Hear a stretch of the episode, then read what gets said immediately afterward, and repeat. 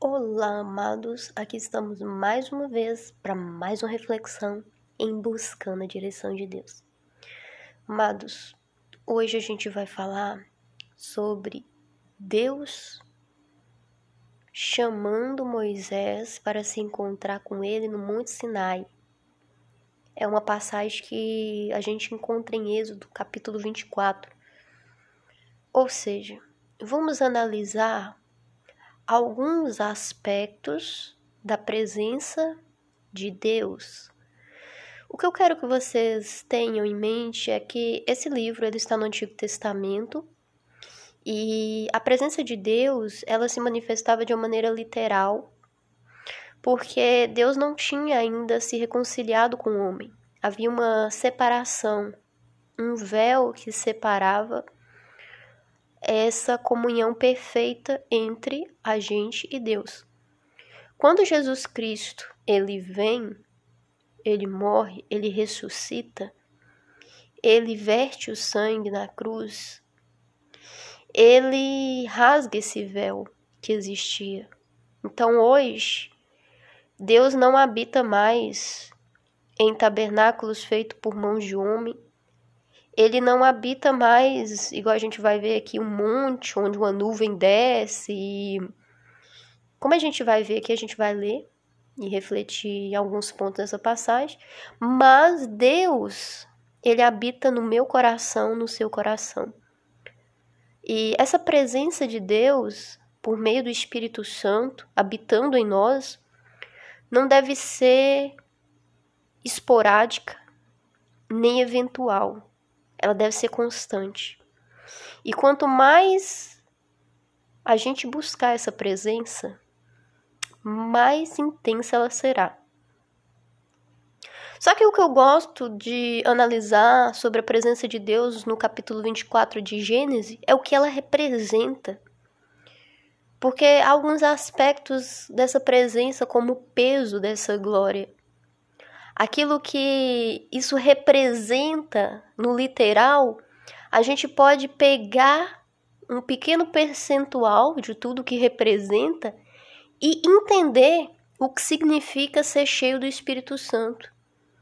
O que significa buscar essa presença de Deus hoje para encher o meu coração, o seu coração. E é por isso que a gente vai analisar a presença de Deus de uma maneira literal para que a gente possa refletir sobre o reflexo dessa presença quando a gente busca encher o nosso coração da presença do Espírito Santo. Porque esse mesmo peso de glória, esse mesmo aspecto de glória é possível ser manifesto hoje por meio da minha vida, por meio da sua vida, por meio da vida daquele que buscar o Senhor. Buscar ser cheio da presença do Senhor. Então, no capítulo 24 de Êxodo, a gente encontra que encontra, na verdade, Deus dizendo a Moisés: "Sobe. Sobe você, sobe Arão, Arão também era um sacerdote. Sobe Nadab e Abi, Abiú. Nadab e Abiú era filho de Arão, né? E a gente vai encontrar mais à frente que em uma circunstância, eles oferecem a Deus fogo estranho e eles acabam tendo um fim terrível. Acaba sendo engolidos, acaba sendo ceifados por se apresentar diante do Senhor portando um fogo estranho. Mas o que, né, o, o que é interessante é que Deus chama eles para esse momento de intensa presença. E Deus chama também 70 dos anciões de Israel. E eles são chamados a adorá-lo.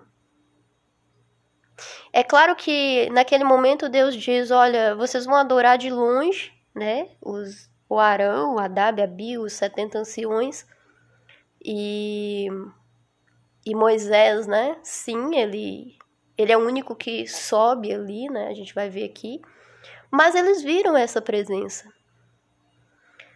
E mais tarde a gente vê que, mesmo conhecendo a presença, mesmo conhecendo as características de Deus, eles ainda cometem um grande vacilo ao colocar diante do Senhor um fogo estranho, né? E aquilo é o suficiente para que Deus se enfureça e eles perdem ali a vida deles, né?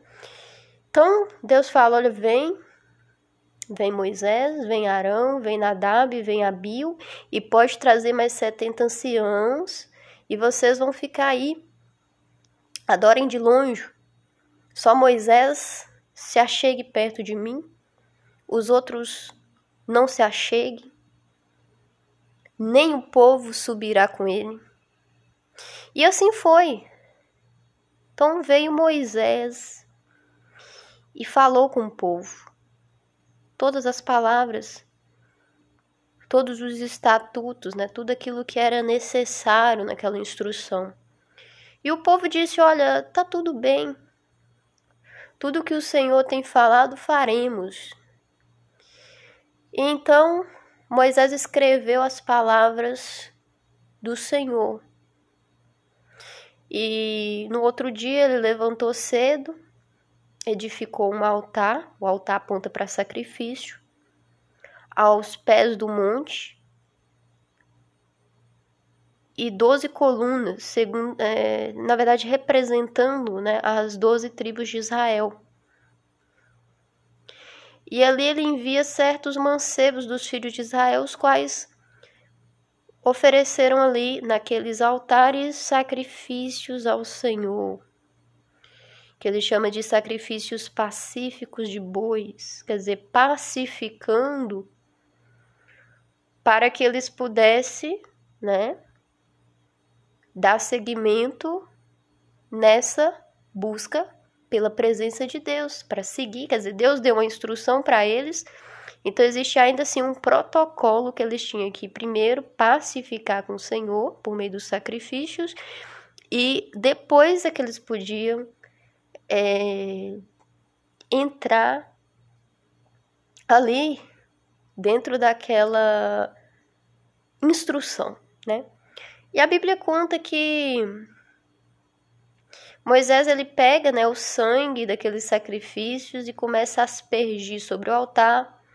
Depois ele pega o livro do pacto, lê o livro perante o povo. Quer dizer, então aqui a gente está vendo a aspersão. A aspersão do sangue, similar àquilo que Jesus fez por nós. Quer dizer, era preciso ter o sacrifício de pacificação para iniciar essa busca. Ele asperge o sangue. Depois ele toma o quê? Ele toma o livro do pacto. Quer dizer, a palavra, aquilo que Deus tinha dito. E ele lê perante o povo, né, para lembrar da aliança e da legalidade que havia naquilo que estava sendo feito ali naquele momento. E ali ele fala, ele lê, aliás, ele lê o livro, o livro do pacto, e o povo fala mais uma vez: tudo que o Senhor tem falado, faremos e obedecemos. Então Moisés ele dá seguimento, né, aspergindo sangue é, sobre o povo, E quando ele asperge, ele diz: Aqui o sangue do pacto o Senhor tem feito convosco no tocante a todas essas coisas. Isso que a gente está vendo aqui, ponto a ponto, está em Êxodo 24. E então Moisés, Arão, Adab, Abil e os setenta anciões de Israel, ele sobe. Ele sobe ao monte. Veja, amados, eles não chegou, tipo assim, escutar a instrução do Senhor para subir e foi subindo, não. Eles, antes de subir o monte, teve alguns protocolos, como o sacrifício pacífico, depois eles vêm, né, aspergir o sangue sobre os altares, sobre a vida deles, sobre a vida do povo, né? E então, não, e ainda relembrar, né, da aliança, do pacto, por meio da leitura disso. Aí o povo concorda, fala, não, sim, é tudo, né? Estamos de acordo com tudo isso. E então eles vêm e sobe o monte. E no verso 10 diz que eles viram o Deus de Israel. E a, a palavra descreve que debaixo dos seus pés havia como que uma, uma calçada de pedra de safira, que parecia com o próprio céu na sua pureza. Veja só a graça que Deus concede para esses homens. Eles viram o Deus Todo-Poderoso de Israel. No entanto, Deus não estendeu a sua mão contra os nobres dos filhos de Israel. Eles viram a Deus, comeram, beberam, eles tiveram a graça de sair vivo depois de uma visão dessa depois de uma experiência dessa. E disse Deus a Moisés: Sobe a mim ao monte e espera aqui. E eu te darei tábuas de pedra e a lei e os mandamentos que tenho escrito para ensinar esse povo. Veja, Deus está dizendo a Moisés: se aproxime, porque eu vou te dar a lei escrita,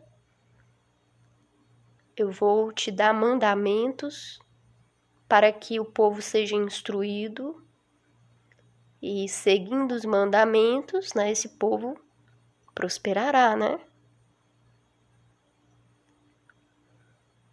Amados, se a gente pegar é, a sequência né, dos outros livros, a gente vê que Israel nunca conseguiu seguir integralmente a lei. Todas as vezes que ela tentou, ela fracassou miseravelmente. A, a lei, ela não foi abolida hoje. No entanto, a salvação ela não é pela lei, ela é pela graça. Só que quando a graça inunda o seu coração, você recebe a lei. E a, a nossa vida passa a ser tentar viver aquilo que agrada a Deus. Só que somente a graça e a misericórdia dele permite que a gente tenha uma vida que possa alegrar o coração de Deus. Então, quando o Espírito Santo ele entra no meu coração e no seu coração, a lei ela não é só os dez mandamentos. Não é só aquelas leis que a gente, né, continua na leitura de Êxodo, a gente encontra os requisitos, os protocolos. Não. Ela amplia de uma maneira drástica. E o Espírito Santo em você discerne aquilo que produz vida e aquilo que produz morte. Sabe por quê? Porque a morte, a morte espiritual fala dessa presença cortada. Toda vez que você morre, ele afasta de você. Só que uma vez que você conhece essa presença, tudo que você não quer é perder essa presença. Então aquilo que você olhar, ele vai saber, você, você vai saber na mesma hora que se você deveria ou não estar tá olhando. Aquilo que você falar, você vai saber na mesma hora se você deveria ou não estar tá falando. E assim por diante. Então a lei ela ampliou, ela não é só aqueles dez mandamentos e aqueles protocolos da maneira como Deus passou para Israel inclusive olhando ali o aspecto cultural deles, o que aquilo né, era mais assim. Não, essa lei ela ampliou e muito. Ela cabe perfeitamente dentro daquilo que a gente vive e faz parte do, do nosso contexto contemporâneo. Em tudo o Espírito Santo nos dá discernimento, porque aquele que pecar certamente morrerá.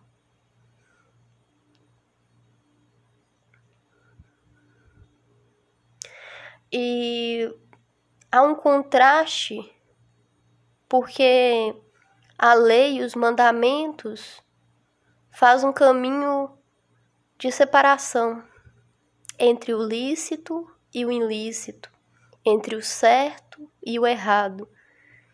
Eu sei que quando a gente fala de certo e errado, do que é lícito e do que é ilícito, talvez isso dê um nó no nosso cérebro atualmente. Porque tudo parece ter tornado muito relativo, né? Você vai discutir alguma coisa, vai falar alguma coisa. Todo mundo fala, não, mas isso é relativo. Relativiza, sabe? O que é bem, o que é mal, o que é bom, o que é ruim. Só que a palavra de Deus, ela não relativiza essas coisas. Porque Deus é absoluto.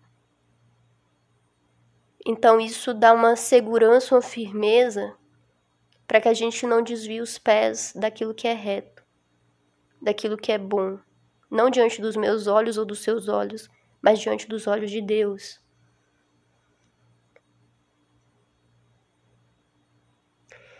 E no verso 13 diz que Moisés levou Josué consigo quando ele subiu o monte. Ele disse para os demais: Espera a gente aqui.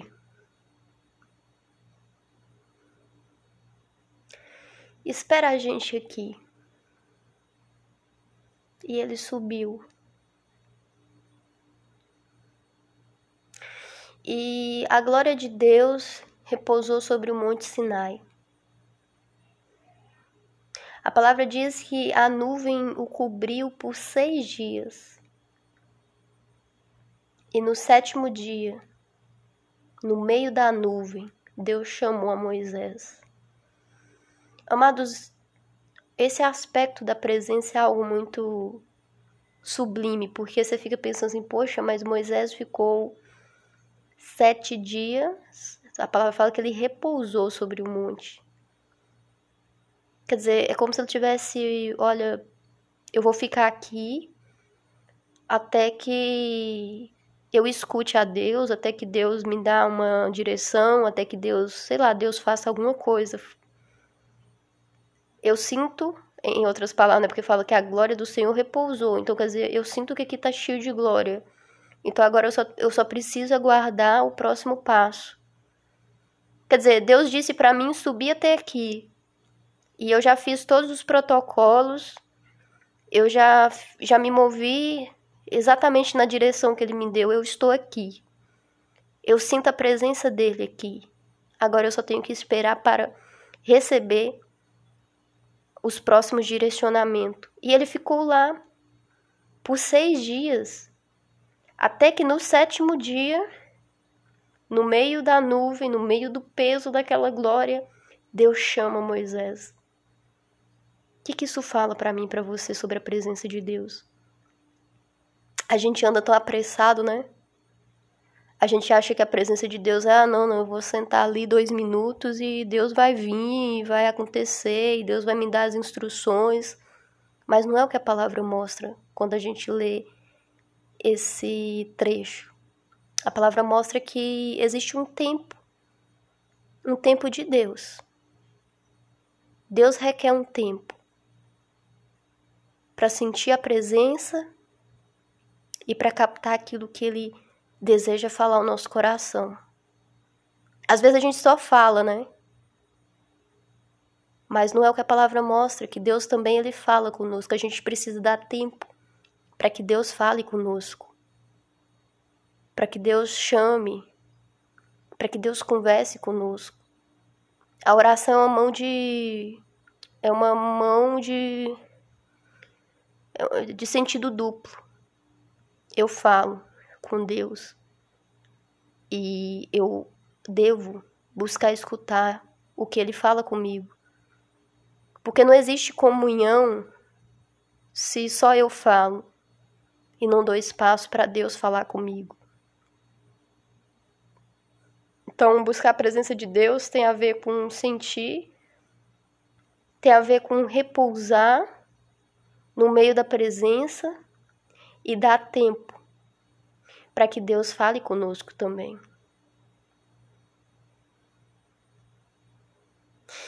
E a palavra diz como que era essa, essa aparência da glória do Senhor. A palavra diz que era como um fogo. Um fogo consumidor no cume do monte, no topo do monte. Amados, é engraçado, mas assim, a gente encontra vários trechos na Bíblia que equipara a glória do Senhor, a presença do Senhor a um fogo. Isso porque o fogo aquece e o fogo purifica também. Queima tudo aquilo que que é para ser queimado, sabe? Até aquilo que muitas vezes não é para ser queimado, se fica muito tempo exposto no fogo, começa a derreter, começa a ser consumido também. Existe algo que a gente encontra constantemente na palavra que deixa claro que a, a presença do Senhor pode ser considerada como esse fogo, mas é muito além do que o, muito além dos aspectos do fogo natural que a gente conhece. A gente encontra passagem onde um anjo vai lá e pega com a ajuda de um instrumento, uma brasa.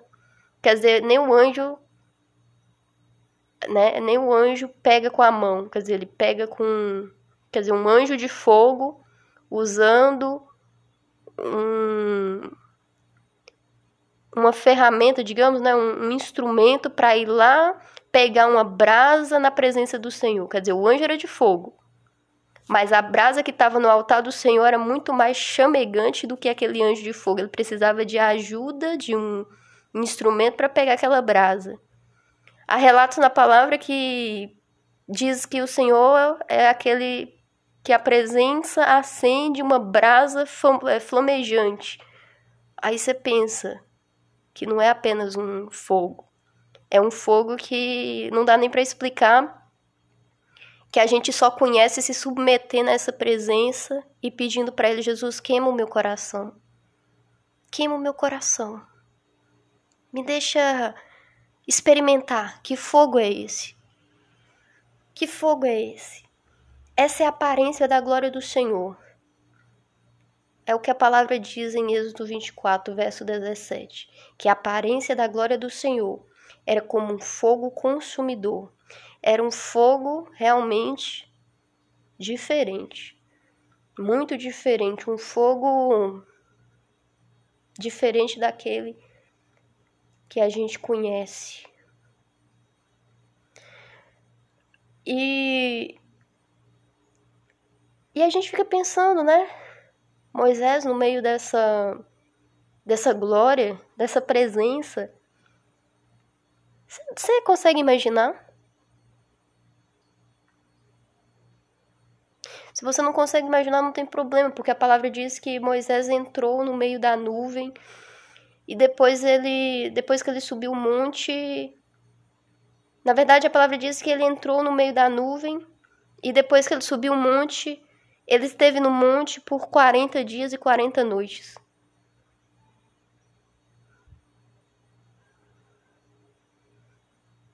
Amados, isso é muito tempo. 40 dias e 40 noites. Era, era um monte, tipo. O que, que havia ali? Apenas a presença de Deus. O que fez Moisés ficar ali 40 dias e 40 noites? ele tinha somente a presença de Deus. Ontem a gente estava falando sobre tentação e a gente vê que Jesus ficou 40 dias e 40 noites. Jesus também não comeu nada. Ele estava apenas se preparando, iniciando, digamos, né, se preparando para a iniciação ministerial dele. E ele estava buscando a presença de Deus 40 dias 40 noites, buscando ser fortalecido. E após aquele período ele fica diante do inimigo que vem, tenta ele, ele vence a tentação, usando a palavra, usando a autoridade, o poder, a sabedoria de Deus. E aqui a gente fica pensando a mesma coisa. Moisés seguiu a instrução para se encontrar com Deus, ele se achega diante da presença de Deus e a palavra diz que ele ficou ali no meio da presença de Deus por 40 dias e 40 noites. Quer dizer, existe algo nessa presença para que Moisés pudesse ficar tanto tempo no meio da nuvem, no meio do peso dessa glória para que ele pudesse ficar tanto tempo naquela presença. E para encerrar, lá no aspecto do capítulo 25, a gente já encontra Moisés descendo e ele já desce com outras instruções. Veja, a presença de Deus sempre vem carregada de instruções. Quando a gente fica tempo suficiente para escutar Deus. Amados, eu creio que o Buscando a Direção de Deus hoje é Deus nos convidando para conhecer dessa presença. Para conhecer não só os aspectos da presença, mas para a gente realmente desejar uma experiência pessoal com ele. Como eu tinha dito no início, essa experiência hoje ela é real. Aqui a gente analisou os aspectos literais do que era requerido, que era requerido o sacrifício de pacificação. Cristo fez isso por mim e por você. Hoje a gente não precisa sacrificar bois para entrar na presença do Senhor. Cristo é o sacrifício perfeito, o sacrifício eterno o sacrifício pelo qual você chega diante do Senhor e diz: Senhor, eu estou apresentando a minha vida diante do Senhor, porque Cristo morreu por mim. O sangue dele está sobre mim. Veja, o sangue dele. Veja, Pai, na Sua palavra, é por meio da Sua palavra que eu tomo posse. Exatamente o que Moisés fez. Ele tomou o livro do pacto e começou a ler. É por meio da palavra. A sua palavra diz que o sangue de Jesus me limpa, me purifica, me faz digno de chegar com segurança, com confiança diante da Sua presença. O sangue de Jesus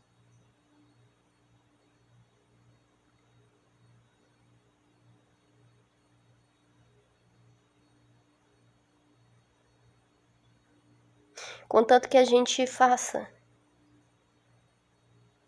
apresentação do sacrifício. Contanto que a gente tome posse da palavra de Deus. Contanto que a gente permaneça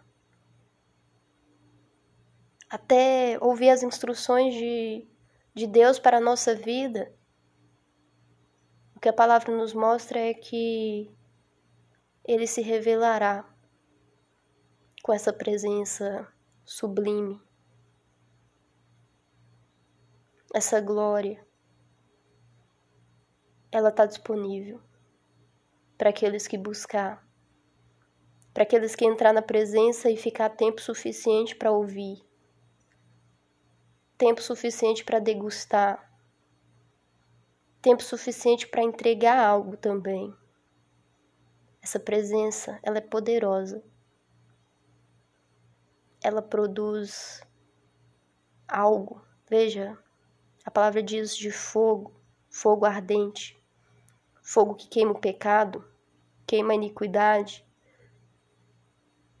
queima a falta de perdão, queima a ansiedade, queima a preocupação, queima a opressão, queima tudo aquilo que é distração.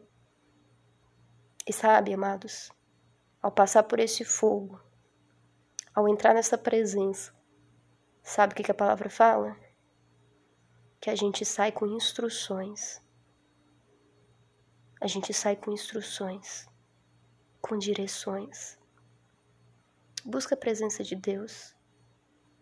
Busca a presença de Deus. Queira conhecer essa presença. Agora que você sabe os aspectos dessa presença, queira, deseje essa presença. Comece a clamar a Ele por essa presença. Comece a dizer a Ele: Jesus, eu quero conhecer essa presença. Jesus, eu quero ter sobre a minha vida essa presença. Jesus, eu quero que o Senhor faça a aspersão desse sangue do Senhor sobre a minha vida, para que eu tenha essa presença. Eu quero ser alcançado por esse sangue. Eu quero atravessar esse véu e rasgar. Veja, ele já foi rasgado, mas eu quero atravessar aquilo que me impede de ter essa presença. Eu quero ter a sua presença. Eu quero conhecer a Sua presença. Essa presença que purifica. Essa presença que me limpa. Essa presença. Permita que eu esteja na Sua presença tempo suficiente para escutar aquilo que o Senhor tem para dizer. Permita que eu esteja na Tua presença para que eu escute a Sua voz me chamando para mais essa presença que buscando a Sua presença eu esqueça do tempo e que eu possa querer mais e mais a Sua presença. Que eu não fique olhando os minutos passar, as horas passar, mas que eu fique apenas degustando a Sua presença. Que eu possa ouvir a voz do Senhor me chamando, a voz do Senhor me instruindo, a voz do Senhor me direcionando. Cubra a minha vida, Jesus com a Sua presença. Eu dependo do Senhor. Eu preciso dessa presença. Amém, amados? Nós precisamos dessa presença. Amém? Glória a Deus. Amados, eu espero que essa reflexão tenha abençoado a sua vida. Nos vemos na próxima reflexão em Buscando a Direção de Deus. Graça e paz.